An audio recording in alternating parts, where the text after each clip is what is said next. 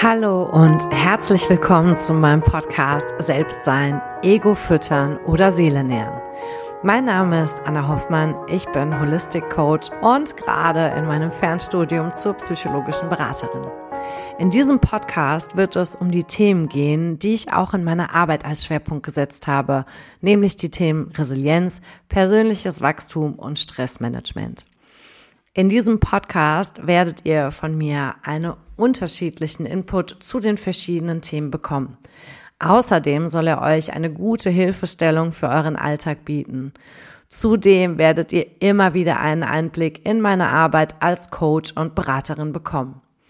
Aber kommen wir erst einmal zu mir und warum das für diesen Podcast gerade so wichtig ist. Denn das Thema, was wir heute in diesem Podcast behandeln, ist Krise als Chance. Und ich weiß, dass viele von euch wahrscheinlich zu dem Thema schon was gehört haben.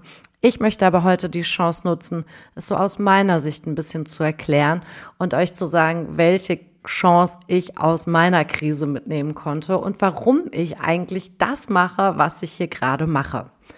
Aber kommen wir erst noch mal kurz zu mir. Mein Name ist Anna Hoffmann. Ich bin 35 Jahre alt, wohne in Bad Camberg. Für die, die es nicht kennen von euch, es ist in der Nähe von Frankfurt am Main und arbeite seit November 2019 in meiner Praxis Ananascha Coaching. Und davor habe ich natürlich auch schon ein bisschen was anderes gemacht. Und eigentlich bin ich tatsächlich gelernte Erzieherin.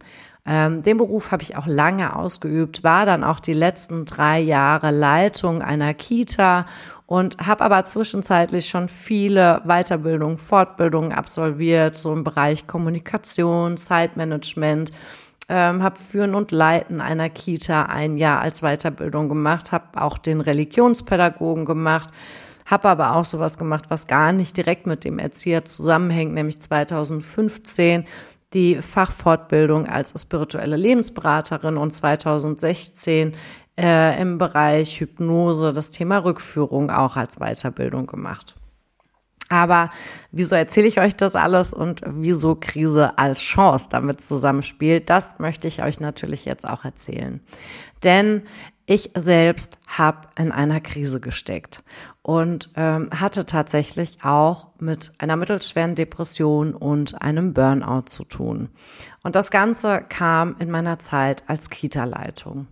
Als Kita-Leitung war ich relativ viel im Einsatz, hatte viel zu tun, hatte einen weiten Fahrtweg und kam dann so, ja, an Punkt, wo ich glaube ich auch nicht mehr das Leben geführt habe, was ich eigentlich führen wollte. Und das Ganze hat sich damit bemerkbar gemacht, dass ich schon relativ früh mit Schlafstörungen zu tun hatte. Ähm, ich habe nicht mehr richtig geschlafen, ähm, war viel so in einem Dauerstress drin. Mir ging es einfach nicht gut und ich habe tatsächlich nicht mehr viel nach mir geguckt, beziehungsweise nach dem, was mir gut tut und nach dem, was ich eigentlich machen möchte. Denn ich war sehr, sehr, sehr viel in dieser Zeit im Außen und habe darauf geachtet, was denken die Leute von mir? Mache ich hier auch wirklich das, was den anderen gefällt? Und kann ich mir so einen gewissen Status damit auch erarbeiten und bekomme Anerkennung? Was rückblickend ja eigentlich totaler Schwachsinn ist, denn ähm, was wollen mir die anderen sagen, was für mich richtig und wichtig ist? Aber ich war, wie gesagt, sehr, sehr viel im Außen, habe mich sehr viel von anderen abhängig gemacht und hatte zudem auch, glaube ich, in der Zeit keinen guten Selbstwert und auch kein gutes Selbstbewusstsein. Und dennoch kann ich heute sagen, bin ich sehr, sehr, sehr dankbar dafür. Auch wenn ich, also ich habe im Oktober 2018 die Diagnose Burnout und mittelschwere Depression bekommen und war dann auch tatsächlich ein Jahr krank. Aber die Zeit habe ich gebraucht. Die Zeit habe ich gebraucht, um mich zu finden, um dahin zu finden, was ich eigentlich wirklich machen möchte und wie ich auch mein Leben weitergestalten möchte. Denn das ist, glaube ich, das Wichtigste, was wir aus jeder Krise mitnehmen dürfen. Und zudem sind Krisen auch einfach normal. Und heute kann ich auch sagen, wäre diese Krise nicht so massiv über mich hereingebrochen, wie sie damals über mich hereingebrochen ist, wäre ich bestimmt noch Erzieherin oder Kita-Leitung. weil das ja doch irgendwie weitergehen würde, aber wäre bestimmt nicht an dem Punkt, dass ich das machen würde, was ich jetzt mache und wo ich wirklich sagen kann, das liebe ich, das hier zu tun. Denn es ist immer die Art, wie ich mit einer Krise umgehe oder wie wir mit einer Krise umgehen. Und dazu gehört auch unfassbar viel Akzeptanz. Und der gute Karl Gustav Jung hat dazu mal ein sehr passendes Zitat gebracht, denn wir können die Dinge nicht verändern, wenn wir sie nicht akzeptieren. Und genau so ist es auch. Krisen sind dafür da, dass wir uns ganz viel mit der Essenz unserer selbst befassen, darauf hören, was wir wollen und uns oft tatsächlich das erste Mal in unserem Leben mit der Frage befassen, wer bin ich? Wo soll mein Weg denn eigentlich hingehen? Und wir bekommen durch Krisen oft die Chance, eine neue Autobahn zu bauen. Eine neue Autobahn zu bauen, auf der wir gehen wollen. Die wahrscheinlich auch schon da ist, nur sehr zugewachsen ist und mit viel Gestrüpp behangen ist, was wir erstmal auch aus dem Weg schaffen müssen, damit wir sie wieder erkennen. Aber sie ist da und wir dürfen sie gehen. Und wir dürfen uns trauen, in unsere volle Schöpferkraft zu kommen. Gerade durch die Krise dürfen wir da wieder hinschauen und gucken, was will ich denn? Wer will ich sein? Und im Resilienztraining mache ich das oft über das Thema der Ziele, wo wir bestimmt auch noch mal einen eigenen Podcast zu machen, denn dieses Thema ist wirklich auch so ein ganz tolles Thema, aus dem wir so viel Nutzen ziehen können. Aber eine Übung, die ich äh, immer mache und die ich den Leuten auch immer in dem Bereich stelle, ist, Wofür willst du dir am Ende deines Lebens einen Oscar verleihen? Worauf willst du zurückgucken, wenn du dieses Leben beendest? Wofür willst du sagen, dafür verleihe ich mir meinen Oscar? Und es ist so essentiell für uns und unser Wachstum, da wirklich hinzugucken und aus diesem Hamsterrad, in dem wir oft alle gefangen sind, uns zu befreien und auch diesen Schritt aus der sogenannten Komfortzone um zu, rauszugehen. Und hierbei geht es nicht darum, wie andere dich sehen, sondern ganz allein, wie du dich siehst. Wer bin ich? Wer möchte ich sein? Und wenn wir uns mit dieser Frage beschäftigen, werden wir sehr wahrscheinlich auch nicht sofort auf eine Antwort kommen. Aber das ist auch okay, denn wann haben wir uns denn mal mit dieser Frage beschäftigt? Und warum sollten wir uns überhaupt damit beschäftigen? Diese Frage führt uns in unser Innerstes, in unsere Essenz des Lebens. Und diese Frage können auch nur wir alleine beantworten. Sonst kann die keiner beantworten. Denn wenn wir sie uns auch von anderen beantworten lassen, führen wir unser Leben definitiv nicht mehr selbstbestimmt. Und das führt uns früher oder später auf jeden Fall in eine Krise. Denn dann leben wir gegen uns, leben wir gegen das Leben, was wir eigentlich leben wollen. Und das ist auf Dauer einfach nicht gesund. Aber woher kommt überhaupt der Gedanke? Wir sind durch unsere Umwelt, unser Elternhaus, Freunde und Schule und so weiter geprägt. Und wir definieren uns heute viel und meistens über unsere Position im Job, was wir erreicht haben, wie viel Geld wir auf dem Konto haben, wie viel wir wiegen, welches dicke Auto wir fahren und so weiter. Aber wenn wir da mal hinschauen und vielleicht fällt es euch schon auf, während ich darüber rede, dies sind doch alles gar keine Maßstäbe, mit denen wir uns befassen sollten. Jeder Gedanke, der uns sagt, dass wir dies oder das sein sollen oder müssen, entspringt immer einer komplexen Illusion. Denn diese Gedanken zählen letzten Endes nichts, wenn wir trotzdem unglücklich sind. Wie viele Manager, Top-Verdiener, die in unseren Augen oder in der Gesellschaft ihren Augen alles haben, kündigen heute ihren Job und machen irgendwie noch mal was ganz anderes oder gehen wirklich für ein Aussiedlerleben, weil sie sagen, es ist sehr schön und gut, dass ich mir irgendwie den neuesten Ferrari leisten kann oder den schönsten Urlaub dreimal im Jahr. Aber was bringt mir das, wenn ich trotzdem nicht glücklich bin und keine Freude mehr in meinem Leben habe? Aber nochmal zurück zu diesen Maßstäben, die einfach eigentlich nur eine Illusion sind. In der Psychologie nennt sich das Ganze naiver Realismus. Unsere Wahrnehmung ist nämlich immer subjektiv und alles ist veränderlich. Nichts von dem, was wir über uns denken, ist in Stein gemeißelt. Gedanken sind immer veränderbar. Dies ist aber tatsächlich ein Prozess.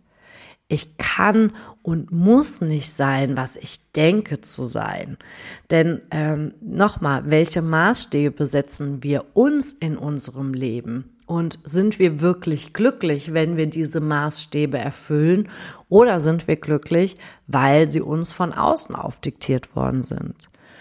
Und dann sollten wir uns auch immer fragen, was ist wahr, wenn alles veränderlich ist. Und all das führt uns zu der Erkenntnis, wer bin ich? Diese Frage, wer bin ich, begegnet uns oft erst im jugendlichen Alter, im Erwachsenenalter, oft erst, wenn Krisen sehr, sehr präsent für uns ist. Und die Antwort auf diese Frage werden wir auch nicht durch ständiges Nachdenken finden, ist eher so ein Gefühl, was ganz tief in uns schlummert. Und es kann durchaus sein, dass wir im Zusammenhang mit dieser Frage auch negative Emotionen erleben. Denn vielleicht wollen wir erstmal gar nicht sehen, was dahinter steckt, weil uns dann auffällt, wie sehr wir unser Leben in einer Illusion gelebt haben und nicht das Leben gelebt haben, was wir wirklich leben wollen. Und wenn dann diese negativen Emotionen auftreten und wir eigentlich dagegen stimmen, weil wir denken, nee, ich will da gar nicht hingucken, weil es könnte mir ja doch was ganz anderes zeigen als das, was ich gerade mache oder tue. Nimm diese Emotionen auch ruhig mit Liebe und ganz, ganz, ganz viel Vertrauen an. Denn wie gesagt, vielleicht ist es für dich das erste Mal, dass du dich mit dieser Frage auseinandersetzt. Und Du darfst hinter dir lassen von dem, was du denkst, dass du es bist. Das darfst du hinter dir lassen. Diese Chance darfst du über diese Frage ergreifen.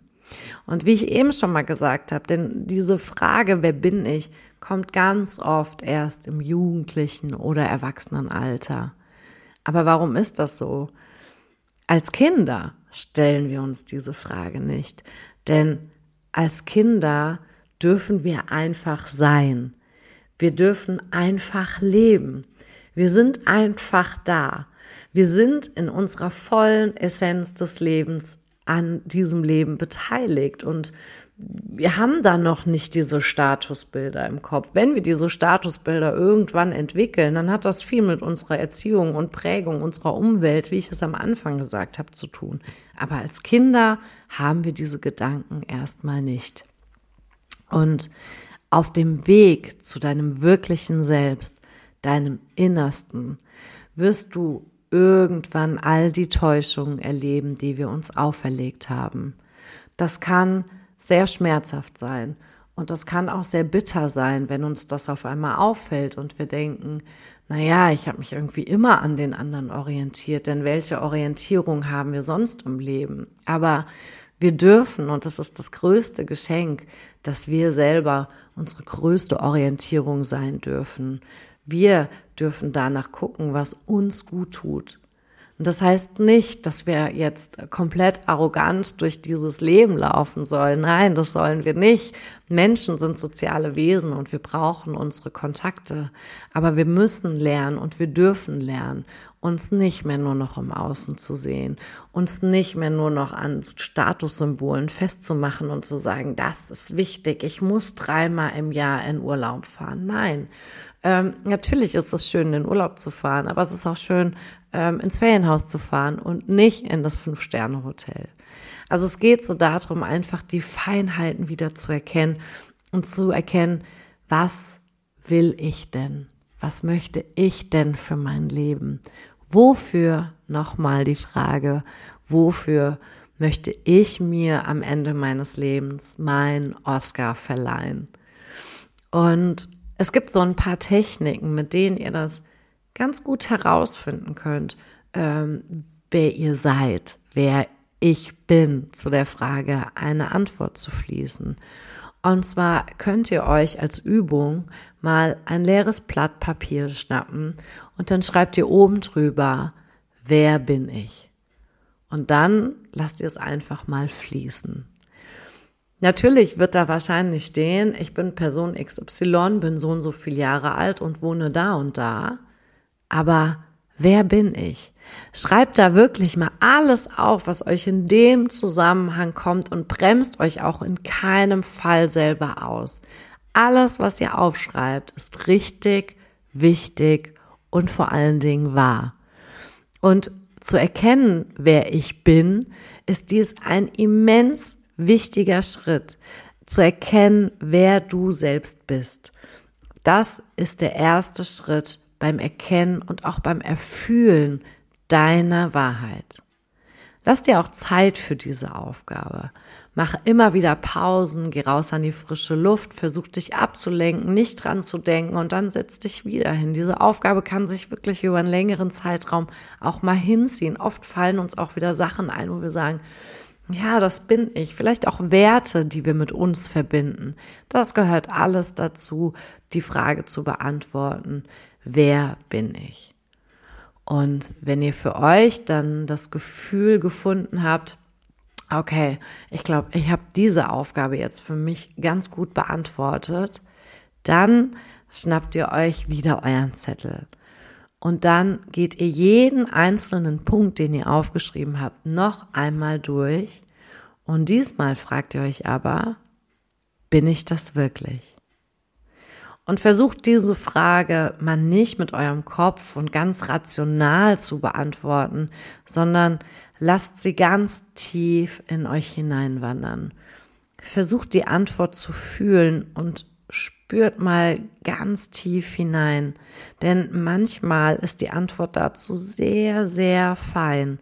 Aber nur so kannst du erkennen, wer du wirklich bist. Und was uns auch immer wieder hilft, ist Meditation. Geh in die Meditation und befrag dich in Stille, wer bin ich?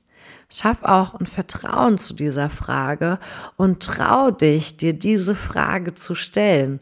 Denn nur wenn wir wissen, wer wir sind, können wir unser Leben nach unseren Vorstellungen gestalten und zu dem werden, der wir wirklich sein wollen und möchten. Bei Krisen geht es nicht darum, die Kopie von Person XY zu werden, sondern du selbst zu werden. Wer willst du sein?